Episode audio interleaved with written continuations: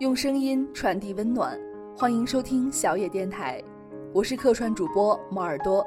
今天与大家来分享的这篇文章叫做《亲爱的，别让你爱的人自卑》，来自于李滚滚。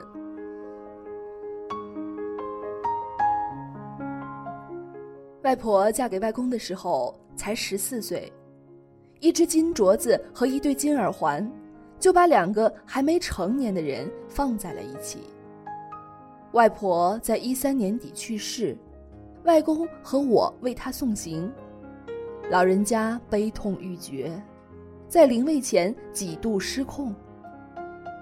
外公说起和外婆之前的事情，他们的婚姻大抵可以分为两段。一段是没认清外婆前，另一段是认清外婆后。前面说了，外婆十四岁就嫁给了外公。当时外公是地主之子，是乡里的公子哥。当时他两眼一瞅，外婆娘家穷酸的嫁妆，认定对方一定是贫寒人家出身。可是父母之命，媒妁之言。外公不敢不从。真难想象，两个还没发育完全的孩子走到一起，当时的社会风气有多封建。婚后，外公无法无天，整日流连在外。他年轻时极爱夜钓，经常带着一群男男女女钓个几天几夜。外婆生性胆怯，又不敢吱声。唯有忍着，竭尽全力伺候着外公。那时候啊，外公说了，他是想方设法的让外婆低到尘埃里去。当然，没有所谓的凌辱家暴，外公也不是那样的人。他的方式很独特，就是冷暴力与无处不在的挖苦，讽刺到外婆泪水连连，才善罢甘休。你说他年轻时有多坏？而外婆还是爱着外公，不想给男人丢脸。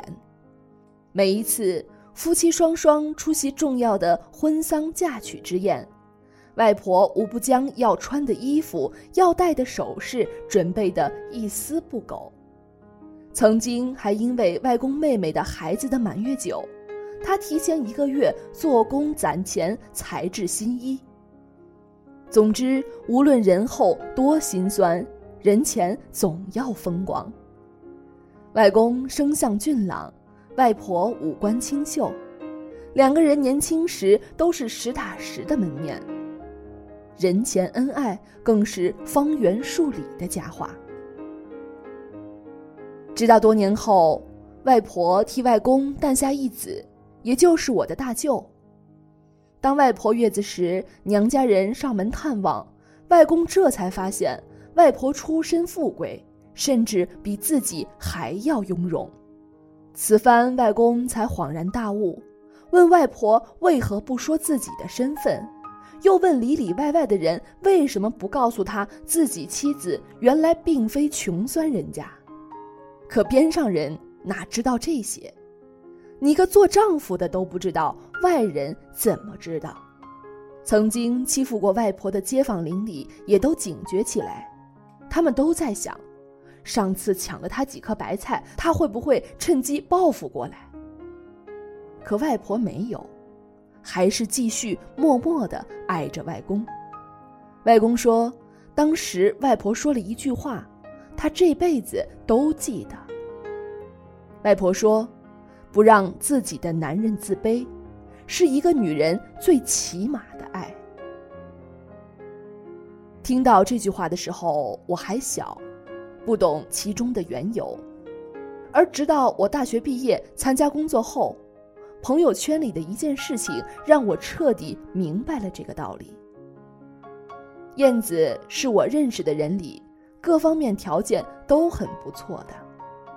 但她的老公并不是什么凤凰男，相反，男方来自某个三线小城市，家里吃低保，好不容易供他读了个大学，还是个二本。这与父母都是大学教授、从某知名985毕业的燕子而言，差距之悬殊可想而知。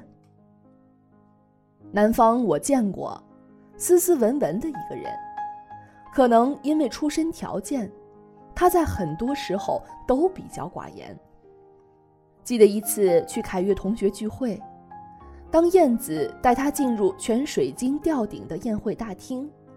当全场男人都是一身西装革履，而自己呢，蓝色衬衫都旧得发皱，白裤子都洗得发白，脚上这双皮鞋还是燕子送的。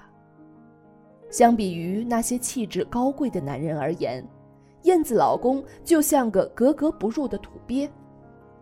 那时候我看燕子也是一身素净。并无其他女人那般涂脂抹粉、披星戴月，而是和老公一样，一身简简单单的装扮。虽然有失气质，但也却看得人眼睛无比惬意。有女同学替她抱不平，说：“哎呀，燕子，婚后怎么变得这么老气？”说这话的时候，还忍不住看了两眼她老公，好像在说。老公没钱，老婆受苦。燕子没有解释，只是风轻云淡的一笑。事后我对他说：“我相信，凭你的条件，你一定可以做全场的超级女王。可是你没有，你心甘情愿做个灰姑娘，穿得简简单单去出席那么高大上的宴会。”燕子说。我只是不想让他自卑。喜欢一个人最好的方式，就是别让他自卑。当时便懂了，懂外公在外婆临位前对我说的那句话，懂了无论时代如何变迁，无论你许下多少沧海桑田，当至死不渝和海枯石烂还没给足你时间，爱一个人。就别让他自卑。之后听到某位学哲学的朋友说：“每个人都是一个个体，有个体就会产生差距，有差距就会衍生出解决差距的方法。”我想，这引用到前两个故事里，都不过是一方对一方微妙的爱意。外婆爱外公，所以即便是富贵千金。也只做一个安守本分的围炉女人。燕子爱丈夫，所以即便可以高贵艳丽，却心甘情愿摒弃华美，做男人身后默默无闻的女人。还想起一个小故事，讲夫妻间的琐碎，老婆当着面揭老公短，让对方颜面扫地，而后这段婚姻。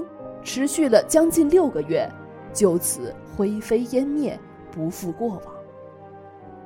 当然，让一个人不自卑，不仅仅对外的事情，关起门来有多少委屈心酸，两人合计。别因一时之快，让你们之间的心理差距越走越远，没了契合。